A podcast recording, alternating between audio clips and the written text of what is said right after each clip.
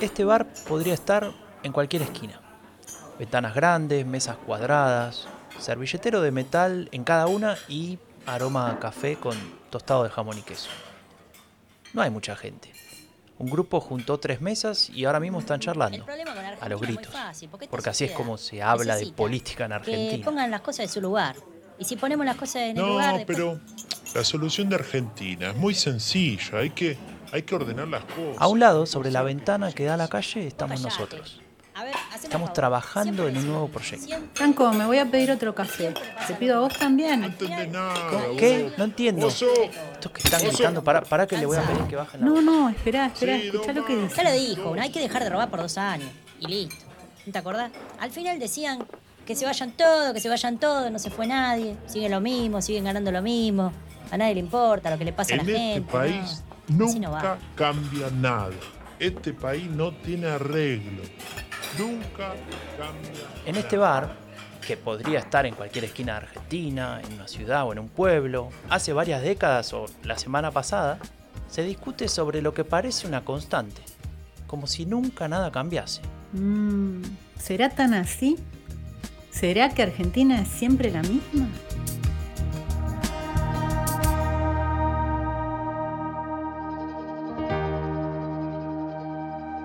Soy Franco de Ledone. Nací en 1983, en Buenos Aires, hace exactamente 40 años. Se podría decir que nací con la democracia argentina, o que ella nació conmigo. Soy Janina Well. Yo nací en 1974, casi 10 años antes que Franco. Me tocó ver otra Argentina. Por un lado porque nací y crecí en el sur de Entre Ríos. Por otro también porque mis primeros recuerdos se cruzan con los de los años más oscuros de nuestra historia reciente. Un ejemplo, en la escuela aprendí a tejer haciendo bufandas para los soldados de Malvinas.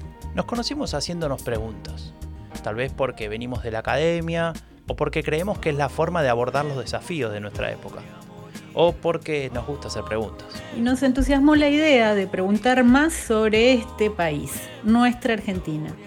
40 años de democracia meritan celebración, pero también balance. No es sencillo.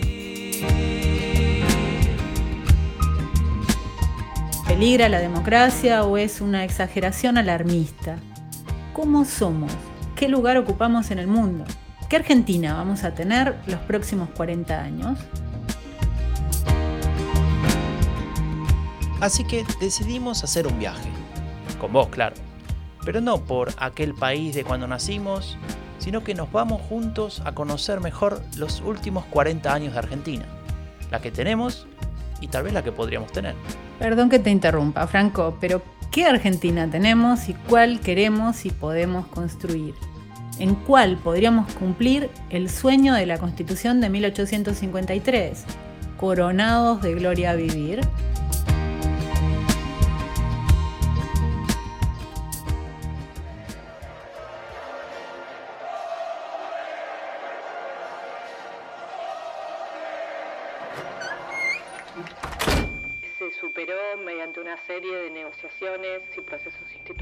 Que se dieron adentro del Congreso y fue una, un momento de madurez. que la Argentina es una sociedad fuertemente organizada, con una capacidad de veto formidable.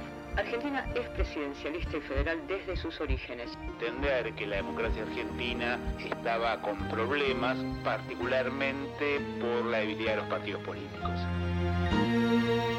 Coronados de gloria. 40 años es historia. Historia. Un recorrido por la Argentina que tenemos, queremos y podemos construir. Un viaje de cuatro décadas por nuestras instituciones, nuestras ideas, nuestros modelos. Una reflexión sobre nuestro lugar en el mundo.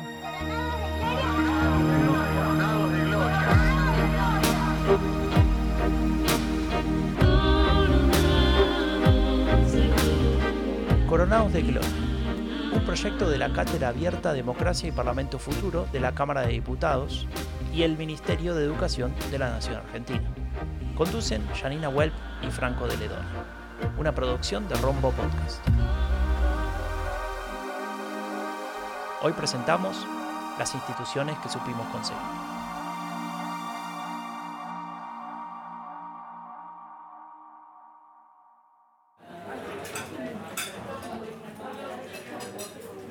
Hace tres horas que estamos en este bar. Seguimos analizando estudios, barómetros, informes de estado de la democracia, de las instituciones. Y no, no es un problema exclusivamente argentino. En el mundo entero se habla del declive de la democracia, del aumento de las desigualdades, del malestar de la ciudadanía con el estado de cosas. Bueno, pero ya los escuchaste. En Argentina es Vox Populi. Hay quienes ven clarísimo que está todo mal y no hay nada que hacer más que irse a... Bueno, pero ¿es así? ¿De verdad es así? ¿Está todo tan mal? Capaz que no. No diremos que no hay problemas, sería absurdo, es más que evidente que los hay. Pero salir de algún par de generalidades para identificar mejor por dónde viene la mano, seguro ayuda a entender con más precisión y centrar una conversación que debería servir para buscar salidas y continuar marchando. ¿Sabes que me dejas picando la pregunta? ¿Son nuestras instituciones el problema? ¿Serán el problema? Para responder tenemos que hablar de cómo se han procesado las grandes crisis de nuestra historia reciente, de lo que hacen los partidos y de nuestra constitución. Bueno, arranquemos entonces. La cuenta, por favor. Parte 1. El aguante institucional. Tenemos la siguiente hipótesis de trabajo. En los últimos 40 años, las instituciones han sido atacadas en decenas de ocasiones de diversas maneras y siempre han resistido. Asaltos militares, revueltas ciudadanas, saqueos, renuncias anticipadas en medio del caos hiperinflacionario o del estallido post-corralito plazas tomadas, rutas cortadas, puentes cerrados. Bueno, bueno, pero son cosas muy distintas, ¿no? Sí, sí, así es. Y no se trata de ser optimistas. El vaso está muy a medias y esto podría ser bastante si lo ponemos en perspectiva regional.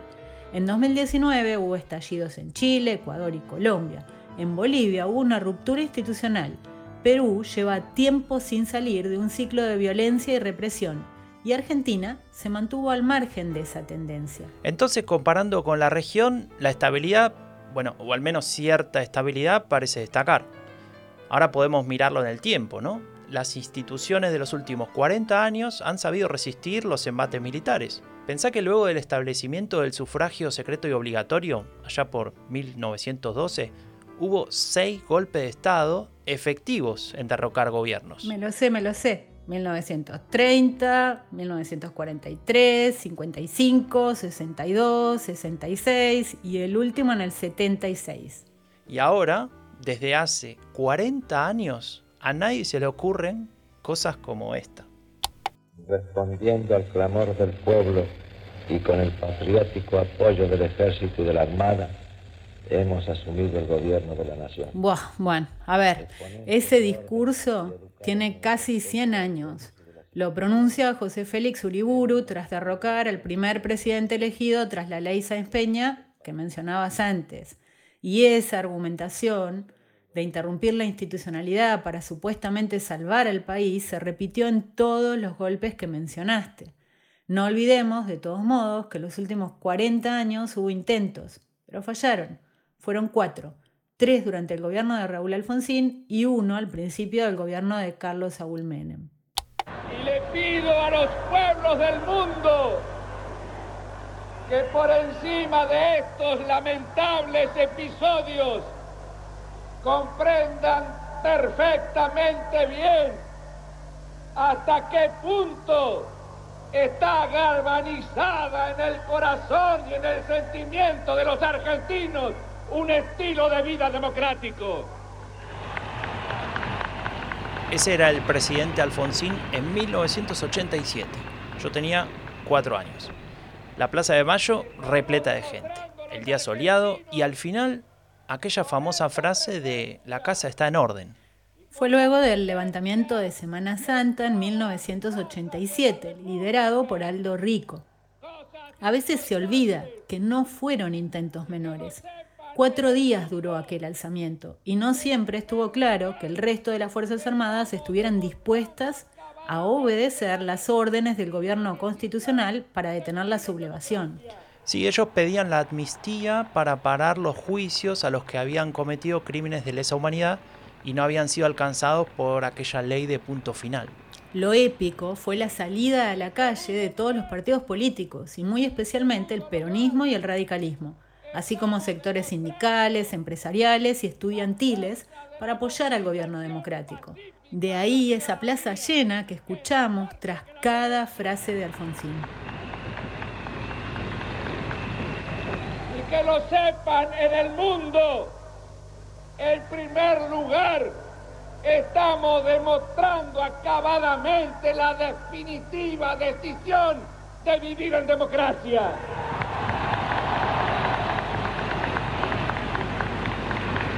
Aquellos discursos de Alfonsín marcaron una época.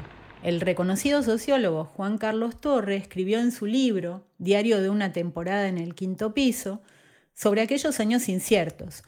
Torre ocupó aquel quinto piso en el que funcionaba el Ministerio de Economía durante la época de lanzamiento del Plan Austral, que finalmente eh, fracasó y abrió paso a una época de enorme incertidumbre en la Argentina, y era el responsable, entre otras cosas, de escribir los discursos de Alfonsín. A él le preguntamos si podía contarnos las claves que tenía en mente en aquel tiempo a la hora de armar aquellos discursos y qué cuestiones le quitaban el sueño o preocupaban especialmente al presidente Alfonsín. Bueno, vamos a separar las cosas. ¿Qué le quitaba el sueño a Alfonsín? ¿No? ¿Y qué tenía yo en la cabeza cuando tenía que hacerme cargo ¿no? del insomnio de Alfonsín? ¿Bien? Lo que le quitaba el sueño a Alfonsín, para, para comencemos a hablar de lo que importa, después entro yo. Quitaba el sueño a Alfonsín es que no, no se fertilizaran dos ejes de conflicto, que no entraran en contacto. Había un eje de conflicto en Argentina, el juicio del pasado. Los demás países de la región optaron por la ley de olvido. Argentina decidió, vía Alfonsín, el juicio del pasado. Eh, no fue barato, para nada. Provocó malestar militar. Ese malestar militar estaba todo el tiempo ahí entre bastidores. Alfonsín lo seguía muy de cerca. Y el otro eje de conflicto era el que suscitaba el manejo de un, problema económico muy grave. O sea, las 13 huelgas generales de la CGT. O sea, que estos dos frentes de conflicto, el eje de la el juicio del pasado y el eje de la gestión de la emergencia, no entraron en colisión no entrar en colisión porque eventualmente podían fertilizarse y sí crear así ahí una masa crítica que pudiera conmover este régimen recién eh, en funcionamiento. Esa era una preocupación. Yo no digo que escribí discurso a Alfonsín, para nada. Hay que borrarme de ahí. Yo hacía contribuciones, mandaba papeles, pero claro, entraba en la picadora de la fértilmente de Alfonsín, que lo armaba, desarmaba, era, era su propio creador. Uno hacía insumos. Ahora bien, ¿qué es lo que se tenía presente en mis primeros insumos? E, era, ojo, estamos hablando del debut de la Argentina en el mundo de la democracia. Un punto para mí muy importante era argumentar sobre que, que la democracia debe ser competente. Esto es, la democracia no tiene que ser apenas un régimen de libertades, tiene que ser un régimen capaz de producir resultados. Y la, Argentina llega a la democracia con una democracia en general vista en perspectiva, con mala fama. Los puntos, la demagogia, el clientelismo, el patrimonialismo. Si esta es la democracia, esta que hemos elegido, hay que, de una manera u otra, comenzarla a despojar de esos adjetivos que siempre la han acompañado una de mis preocupaciones, fíjense ustedes, mis preocupaciones, yo en el año 84, 85, con 44 años, 45 años, argumentando la democracia debe ser competente. Aquellos eran los primeros años de restauración, recuperación de la democracia, en los que una de las prioridades era construir esa nueva institucionalidad. Torre nos dice que había que mover a ese gobierno hacia una visión más realista y sensata de lo que había que hacer. Alfonsín agrega a eso otro componente que, va a gravitar sobre su gestión. La democracia debe ser muy abarcadora. En un momento, Alfonsín dice una frase, aspiro a gobernar para el 80% de los argentinos. Esa es una frase complicada para la gestión. Cuanto más gente usted invita a subir al tren, más difícil, más difícil es resultar el tren caminar por las vías. Okay? Uso la metáfora del barco. Cuanto más gente sube al barco, es más difícil. Alfonsín lo que su, su preocupación era evitar que en la primera estación la gente se baje. La sensación de que los argentinos se van a bajar en cualquier momento es una preocupación que tiene Alfonsín todo el tiempo.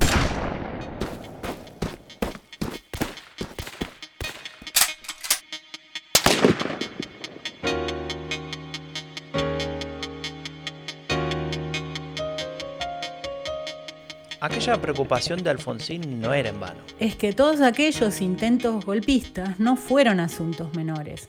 Duraron días, se movilizaron tropas, en algunos casos recibieron concesiones, hubo muertos, presos y heridos. Conmocionaron a la sociedad, como bien decías. En cuanto condena al coronel Mohamed Ali Zein el-Din, al que se declara promotor y Esa sentencia condena al líder de aquellos levantamientos de 1991. Su líder, Zein el-Din, había ido preso, había sido indultado y pese a todo volvía a protagonizar un nuevo alzamiento.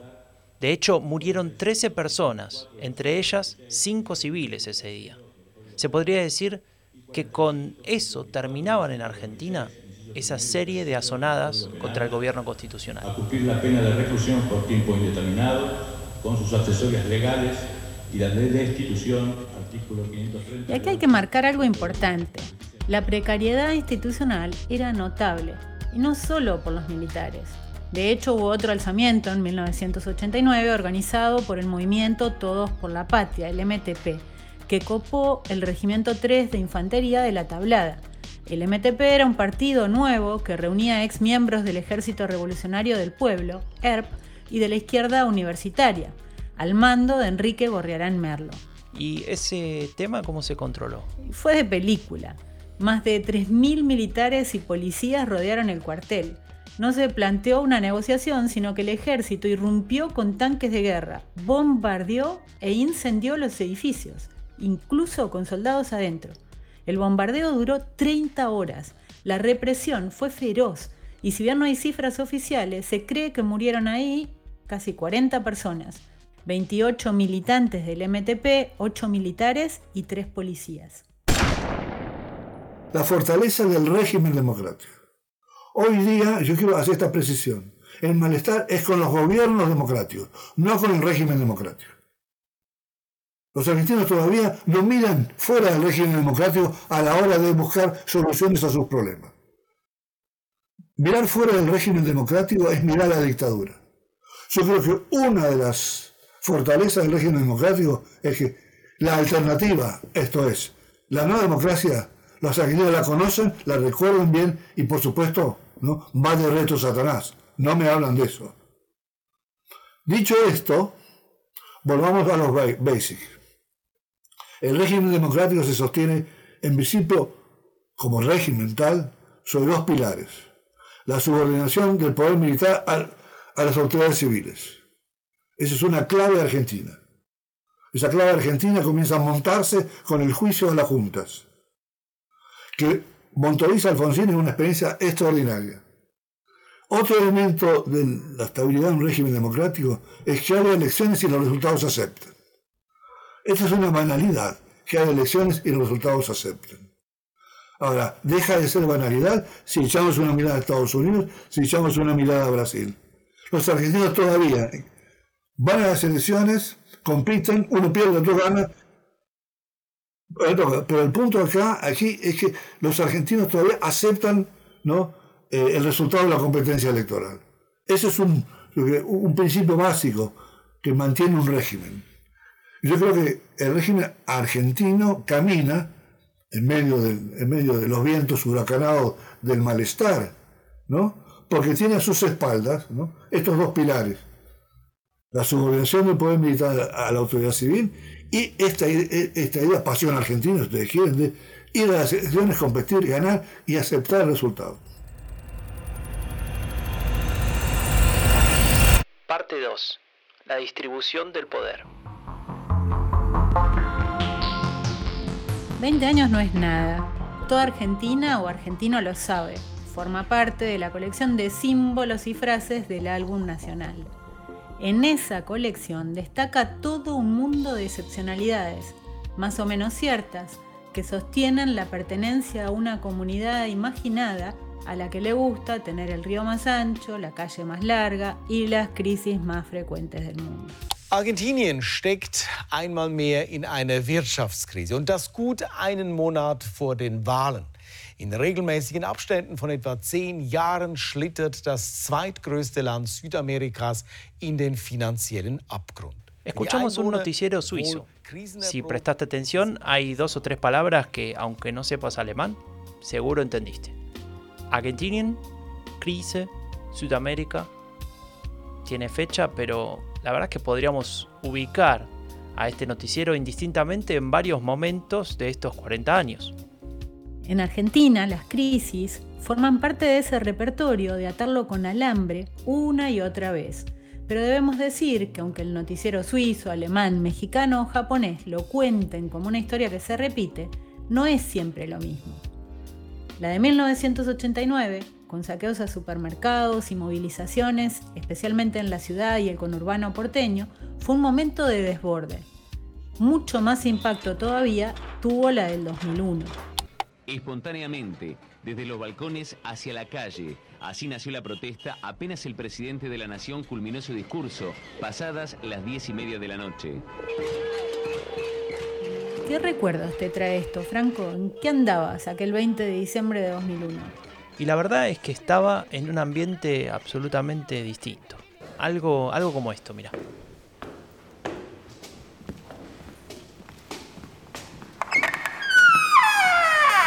Teledone, pase.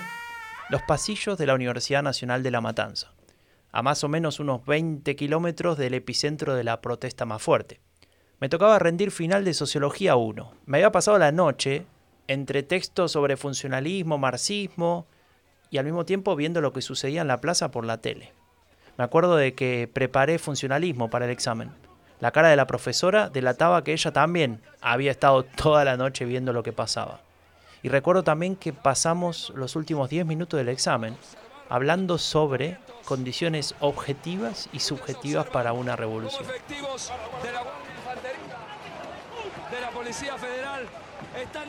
el país parecía revolucionado en ese 2001. Las imágenes de la calle eran muy fuertes y se registraba un récord, el de cambiar cinco veces de presidente en menos de dos semanas. asumió en forma interina la presidencia de la Nación hasta que en el día de mañana la Asamblea Legislativa designe al gobernador de San Luis en ese cargo.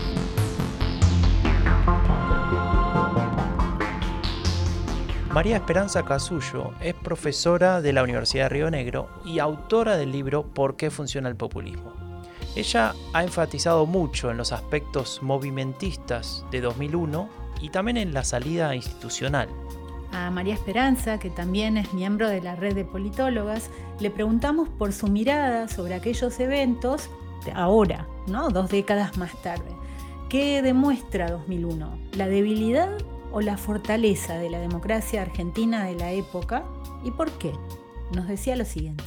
Bueno, con respecto a los aspectos movimentistas del 2001 y en la salida institucional, mi, mirada sigue siendo la de ese momento, que creo que fue eso, eh, la manera en la cual se, superó esa crisis representó una muestra de la fortaleza del sistema político argentino, porque la crisis se, se superó mediante una serie de negociaciones, acuerdos y procesos institucionales que se dieron sobre todo adentro del Congreso y como negociación de los partidos mayoritarios. Entonces, creo que en ese sentido fue una, un, momento de madurez. Sin embargo, también creo que habiendo pasado más de 20 años, habría que matizar o, en el sentido de que algunas de las cuestiones que en ese momento nos resultaban por ahí esperanzadoras o que podían terminar en innovaciones democráticas, finalmente fueron mucho más ambiguas.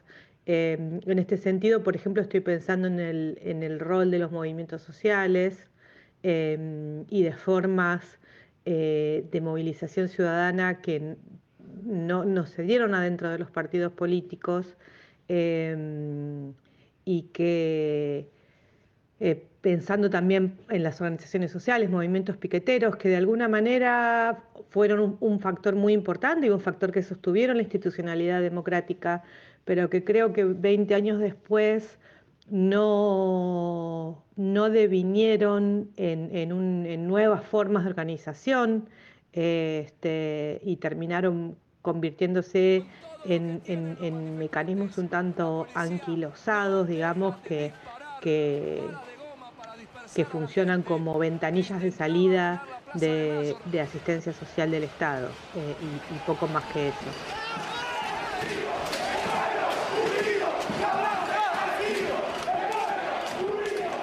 Las imágenes más fuertes de aquellos tiempos, un helicóptero saliendo de la Casa Rosada en Ciudad de Buenos Aires llevando al presidente Fernando de la Rúa, que así abandonaba el cargo. La Plaza de Mayo otra vez llena, como en Semana Santa de aquellos años de Alfonsín, como en el 83, pero esta vez con lo que sería el germen de un pacto único.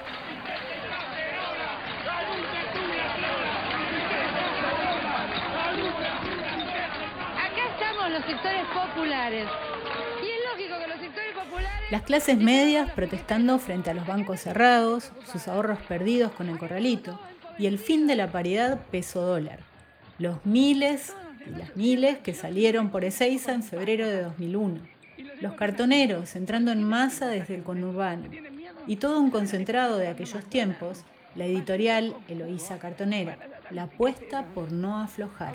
Y ahí no terminaba la cuestión. Claro, las consecuencias de esa crisis van más allá de ese 19 y 20 de diciembre. Se pobló de gente sin techo el país, la mitad de la población cayó bajo el umbral de la pobreza. Las imágenes de gente comiendo de la basura son muy impactantes. También floreció la pasión movimentista, porque toda aquella energía fluyó por las calles y plazas del territorio. Lo que resta por preguntarnos en esa crisis es qué pasó con el sistema de partidos. Y sobre esto nos da algunas pistas María Esperanza Casullo. Eh, la otra cuestión que, que uno puede tener diferentes valoraciones de si fue algo en último término positivo o negativo, pero creo que es innegable, es que la crisis del 2001 se termina de suturar, por decir así, con la aparición de algo relativamente nuevo en la Argentina, que es la construcción de una fuerza política, un partido político con capacidades de, disputar el poder electoralmente de manera real, de derecha franca, que es lo que primero fue el PRO, eh, y sigue siendo el PRO y se expresó en la alianza entre el PRO y la Unión Cívica Radical y otras, y otras fuerzas partidarias que dio, que dio eh, inicio a Cambiemos. Creo que eso no lo supimos ver por ahí en el 2001 o no estaba tan claro, pero creo que eh, este, el, verdadero impacto del 2001 fue haber iniciado como una especie de caída de dominós que se termina de cerrar post crisis del campo en el 2008 y con la, con la aparición y la construcción del PRO, que a mi modo de ver es algo que está cambiando y ha cambiado de manera fundamental el funcionamiento del sistema de partidos en Argentina.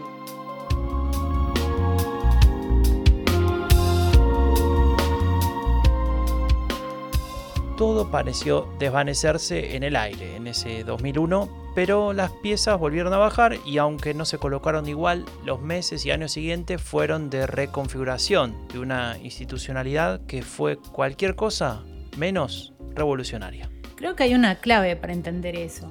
Se sostenía el acuerdo básico, uno de los pilares de los que nos hablaba hace un rato Juan Carlos Torre. El poder político se adquiere por la vía electoral y los partidos son los actores que dan forma a esa competencia por el poder. Como, como en cualquier democracia, ¿no? Sí, un poco más que en otras democracias del entorno. En Argentina, según la Constitución, los partidos tienen el monopolio de la representación política. En países como Chile, Ecuador, México o Panamá es posible la libre postulación, también llamadas candidaturas independientes.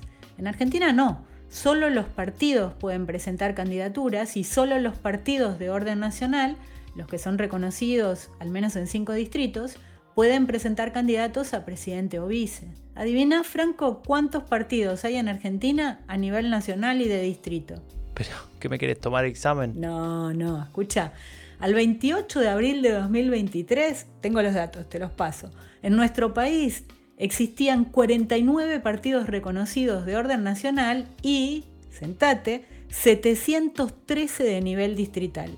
En las elecciones de abril de 2003, cuando ganó Menem, pero asumió Kirchner porque Menem se bajó, se presentaron 18 fórmulas, un mínimo histórico.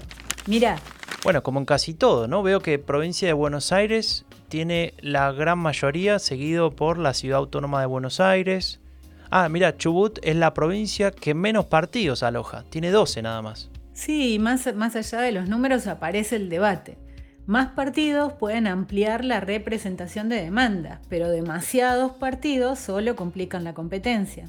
Sin embargo, registrar una organización política no alcanza para que ésta consiga tener una influencia. Sobre esto hablamos con Juan Manuel Abalmedina. Él es politólogo, experto en sistemas de partidos y autor de la ley que dio origen a las PASO, es decir, las primarias abiertas, simultáneas y obligatorias. Me lo acordé todo. Le preguntamos a él cuál era el diagnóstico que lo llevó a elaborar esas PASO. Una de las partes centrales de esa amplia reforma política que llevamos adelante en el 2009 tuvo que ver básicamente con entender que la democracia argentina estaba con problemas, particularmente por la debilidad de los partidos políticos. Los partidos políticos de alguna manera habían Mm, habían quedado muy golpeados por la explosión social del año 2001, el que se vayan todos, y habían perdido la capacidad de expresar claramente programas de gobierno. Básicamente lo que uno podía ver era una gran fragmentación con alianzas partidarias que se armaban y se armaban elección tras elección, y por lo tanto se le hacía muy difícil a la ciudadanía, salvo a los que votaban al, al oficialismo, que por lo tanto siempre se, ve lo que hace, a sus oposiciones saber qué programas, qué ideas, qué, qué, propuestas llevaban adelante. ¿no? Entonces, si no funcionaba este canal de vinculación de los partidos con el voto popular y la gente no puede señalar un rumbo de gobierno, pierde bastante sentido la democracia. Eso por un lado y por otro lado también que estos mismos partidos políticos habían ido cada vez abandonando más sus procedimientos internos para permitir la selección de sus candidatos, básicamente las internas partidarias, y se iban cada vez elitizando más con mecanismos de autodenominación. Este doble fenómeno de alguna manera nos llevó a pensar en un mecanismo como este, eh, en alguna medida novedoso, en otra medida tomando como modelos el que existía ya hace algún tiempo en Uruguay y en la provincia de Santa Fe, que permitiese relegitimar a los partidos políticos eh, eh, eh, contra el exceso de fragmentación y a la vez abriéndolos a la ciudadanía. Entonces, como parte de esa reforma, fue una propuesta que surgió a partir, obviamente, del Ejecutivo, pero en la que lo hicimos a partir de la discusión con académicos, con ONGs especializadas, con los mismos representantes apoderados de los partidos políticos, de la justicia electoral. Es decir, fue producto de un gran proceso de construcción de consensos, de tal manera que cuando llegaron al Parlamento no sorprendieron a nadie y fueron básicamente, si no te diría, si no les diría muy apoyada, tampoco muy, digamos, con prácticamente sin ninguna oposición por parte del arco político, porque se la entendía como una herramienta interesante. Una herramienta que, como a mí siempre me gusta decir, tiene un carácter de, eh, digamos, de ayudar cuando los partidos no funcionan bien. Si tuviéramos partidos que funcionaban bien, estas no tendrían sentido. Por eso siempre defino las PASO como una herramienta ortopédica que funciona en ese sentido. Eh, obviamente lo ideal es que los propios partidos sean capaces de mantenerse en el tiempo y evitar la fragmentación y a la vez tener mecanismos internos para la democracia que funcionen bien. Los partidos políticos, como nos dice Valmedina, son uno de los pilares de esta institucionalidad democrática que hemos construido en estos 40 años. Pero hay otros pilares que también dan estabilidad, como por ejemplo la elección escalonada de los miembros de la Cámara de Diputados, del Senado, y en ese esquema también ocupan un lugar muy importante las provincias argentinas. Sobre esto le preguntamos a María Esperanza Casullo. Eh, concretamente, lo que nos interesaba saber es cuál es su visión sobre el escenario, los escenarios que se abren en las provincias. Para algunos son enclaves autoritarios, para otros son baluartes de la distribución del poder, enclave de fortalecimiento democrático. ¿Qué papel juegan las provincias en Argentina? No, yo no creo que las provincias sean feudos en la Argentina, de ninguna manera. Em, Más allá de que, por supuesto, puede haber, hay 24 provincias y hay 24 este, eh, situaciones particulares y uno puede pensar que la situación política de algunas provincias funciona mejor que en otras provincias. Obviamente esto es, para eso existe la política comparada y, es completamente válido hacer juicios normativos acerca del funcionamiento de sistemas de partidos provinciales, pero creo que de ninguna manera se puede hacer un juicio general como diciendo que las provincias son eh, todas feudales. Eh, y al contrario, creo que otra de los legados de la crisis del 2001 y sobre todo no solo de la crisis, sino de la reforma eh, constitucional del 94 y diversos procesos, es una disminución relativa del poder de las provincias en el sistema político, ¿no? Y una, una dificultad de las provincias, aún de las provincias grandes como Córdoba, como Santa Fe, como Mendoza, y obviamente la provincia de Buenos Aires de poder impulsar temas de agenda y de, poner, y de poder este, mm, eh, imponer ciertos temas en agenda o impulsar ciertos campos, cambios institucionales.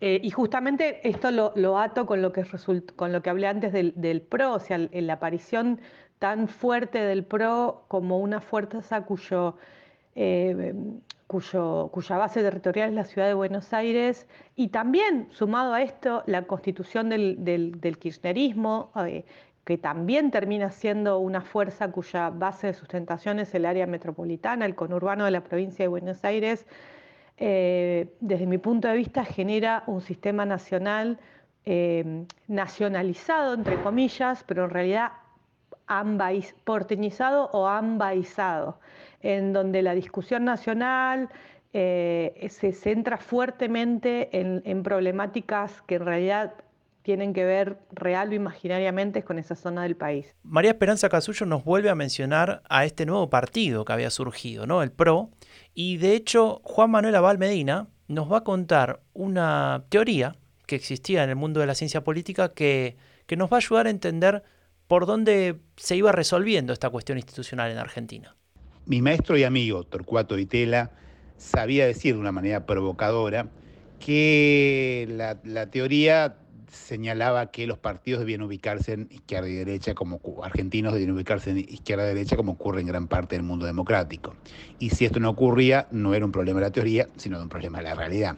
Bueno, más allá del chiste, lo que él señalaba es que en algún momento él suponía que el sistema se iba a normalizar en el sentido de que los partidos iban a ubicarse alguna, en parte de este eje, de esta dimensión izquierda-derecha que orienta la política en gran parte del mundo contemporáneo. Él siempre suponía que el, peronismo, por su origen sindical, por su vinculación con el mundo del trabajo, ocuparía ese lugar y que el radicalismo u otro partido que lo reemplazara ocuparía el lugar del centro-derecha en el mundo esto que Torcuato, que Torcuato predijo, en alguna medida es lo que está ocurriendo ahora. Ahora en el espacio partidario argentino uno puede identificar a los partidos en ese continuo prácticamente sin demasiada discusión, no pensando en los nombres de los candidatos, sino en las opciones políticas de cada uno. Esto es importante saberlo.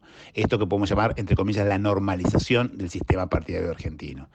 Pero bueno, dos o tres salvedades. En primer lugar, esto ocurre a nivel de la oferta política, es decir, son los partidos los que se expresan en esta, de esta manera. Eso no significa que necesariamente así en la sociedad o izquierda-derecha signifique mucho. Seguramente significan más que hace algunos años, pero tampoco es que se ha normalizado en el plano de la sociedad estas categorías. En segundo lugar, que esta normalización eh, es más del plano nacional que los planos de los sistemas partidarios provinciales, donde uno encuentra distintas opciones que no necesariamente pueden obedecer esta misma lógica eh, y que incluso pueden contradecirla. Y en tercer lugar, que esta normalización sigue conviviendo tanto en el plano de las opciones políticas como centralmente el escenario político en la sociedad con un eje histórico, que es el eje peronismo-antiperonismo, que sigue estando muy presente a nivel social. No tanto a nivel partidario, de vuelta, a nivel partidario hoy encuentra, por ejemplo, peronistas en prácticamente todas las opciones, pero en el plano social, en el plano de cómo se construyen las creencias, las visiones y las ideologías, el eje peronismo-antiperonismo sigue siendo muy fuerte. Si un partido de centro derecha democrático y legítimo, como escuchábamos recién, no fue la solución, según aquella teoría de, de Itela, entonces, ¿tenemos solución? Podríamos reformular la pregunta y plantearnos si acaso tal vez ese no es el problema de fondo.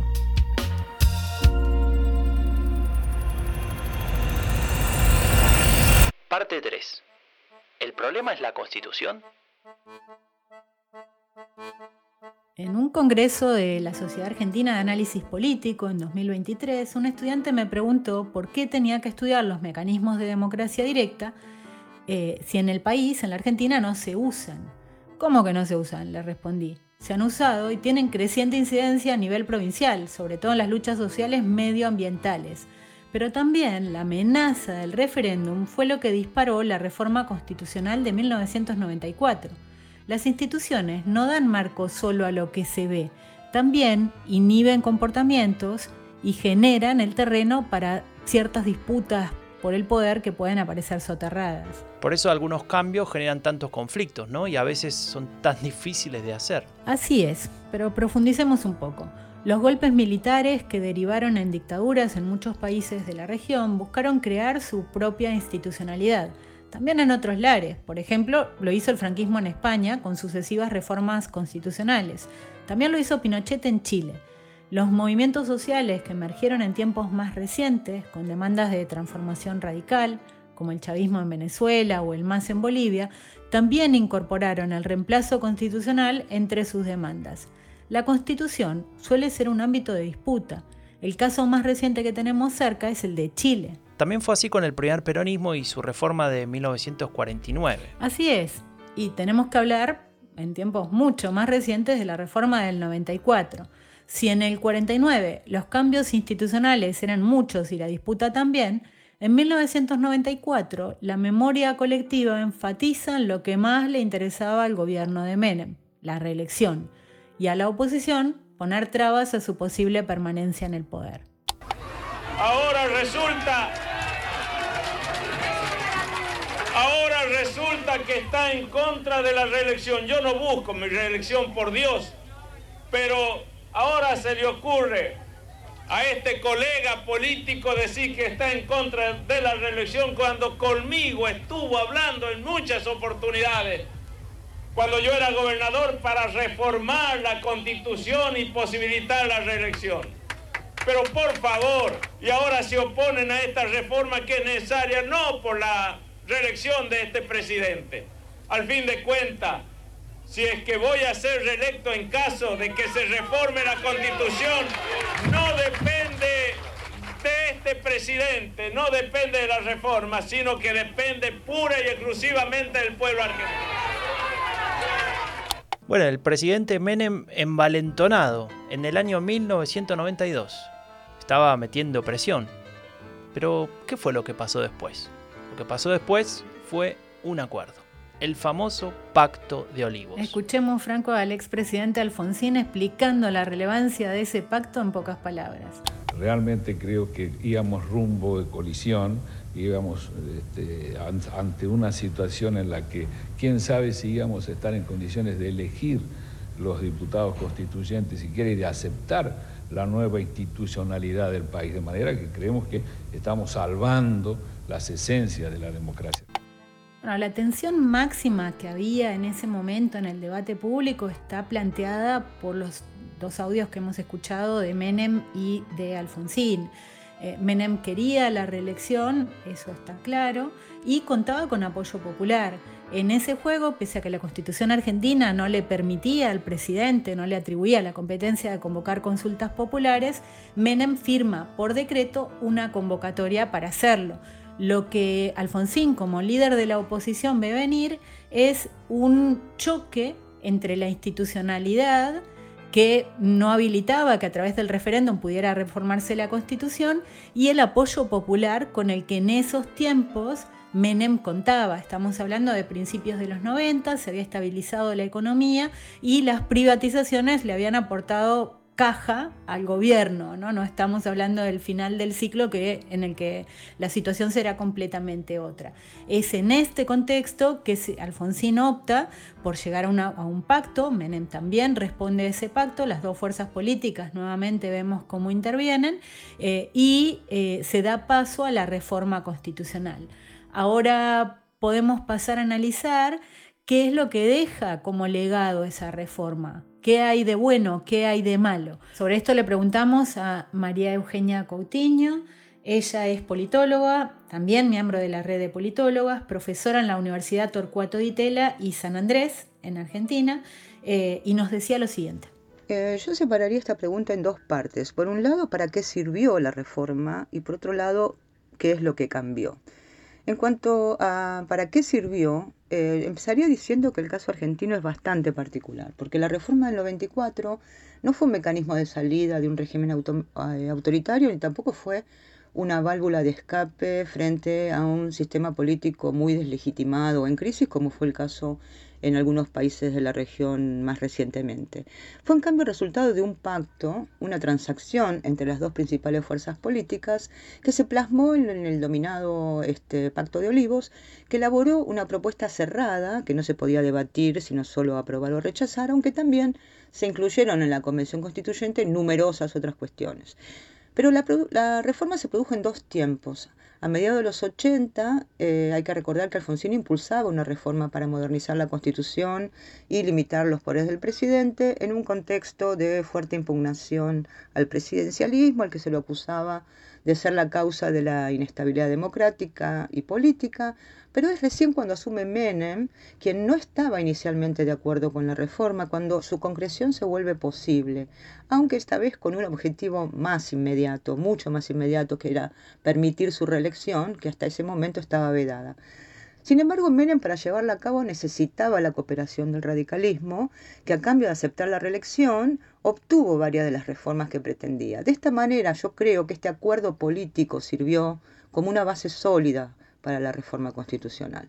Por supuesto que también la reforma sirvió para darle legitimidad a la Constitución la forma en la que se desarrolló la convención, con la participación de al menos 19 partidos, con fuertes consensos y trabajo en comisiones y fundamentalmente la aprobación por unanimidad le otorgó indudable legitimidad. De hecho, esta constitución es considerada la constitución de nuestro tiempo y la constitución de la democracia.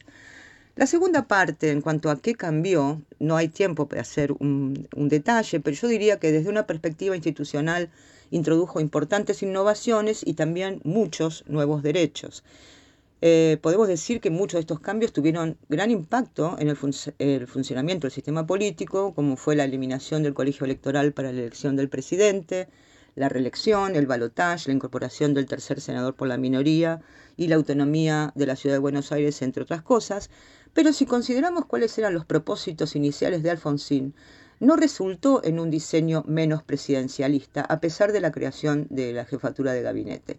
El presidente, con la nueva constitución, sigue teniendo prácticamente las mismas atribuciones, a excepción quizás de la jefatura de la Ciudad de Buenos Aires, y además sus poderes legislativos terminaron reforzados con la constitucionalización de los decretos de necesidad de urgencia y el veto parcial.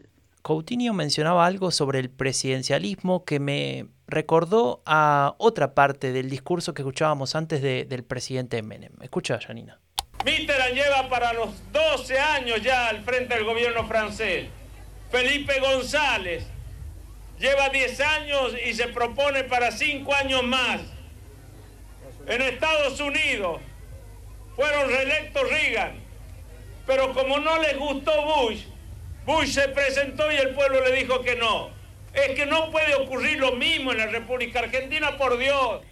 Menem está hablando en su discurso de eh, jefes de Estado o primeros ministros y de presidentes.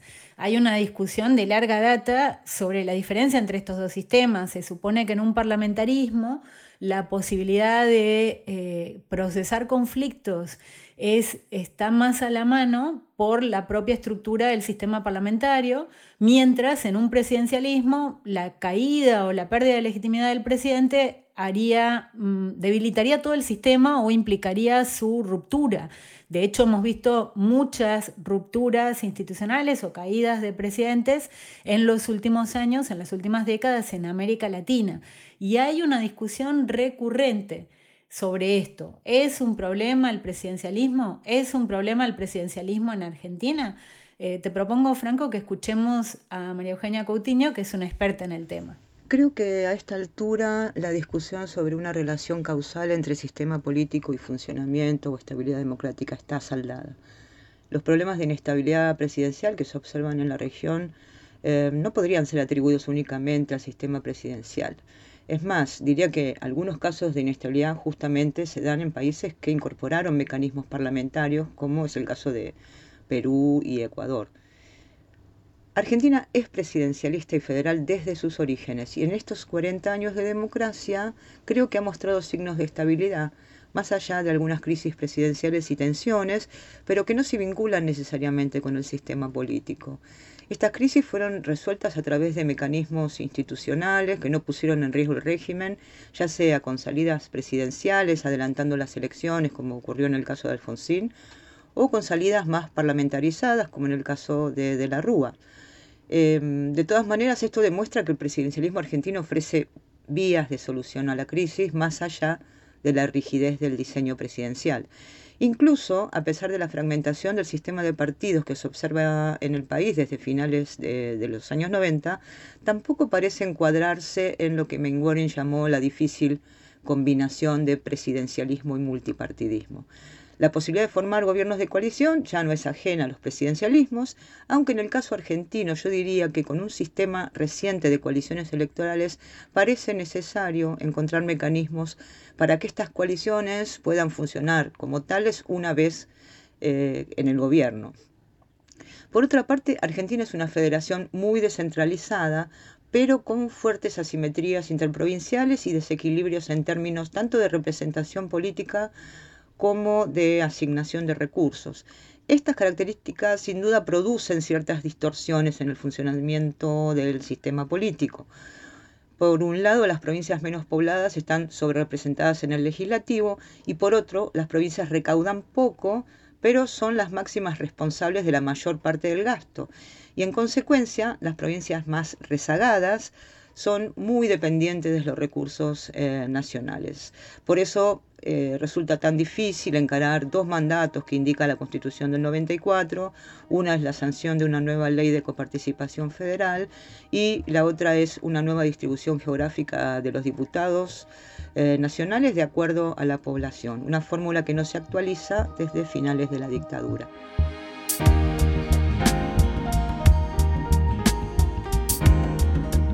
Bueno, Franco, vamos llegando al final. Nos hemos preguntado si está todo tan mal y si las instituciones son el problema. Y hemos visto que no, que las instituciones resistieron la transición a la democracia, los militares se subordinaron al poder civil y las elecciones son el mecanismo para llegar al, poder político. Los pendientes son otros.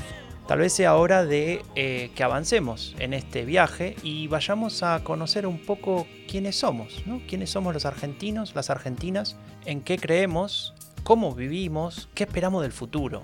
Es decir, vamos a hablar más de los actores que de los personajes, de los procesos, más que de los sucesos. De eso se va a tratar el próximo episodio de Coronados de Gloria.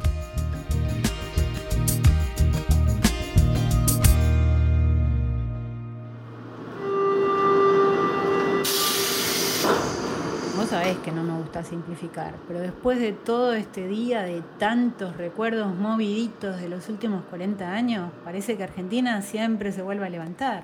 Ah, mira, me hiciste acordar. Vení, mira, mira este video que me mandó un amigo. ¿Papa? Sí, sí, mira. Hay un canto que lo cantan los que suben la montaña y dice: En el arte de ascender, lo que importa no es no caer, sino no permanecer caído. Está en estación Congreso de Tucumán. Estación terminal. Final del recorrido.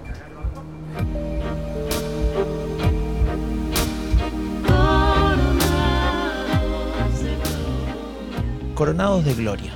40 años es historia. Un proyecto de la Cátedra Abierta Democracia y Parlamento Futuro de la Cámara de Diputados y el Ministerio de Educación de la Nación Argentina en colaboración con la Universidad Nacional de San Martín, la Universidad Nacional de Rosario, la Universidad Nacional de La Matanza y un conjunto de especialistas y académicos de universidades españolas. Conducción, Janina Welp y Franco de Ledone.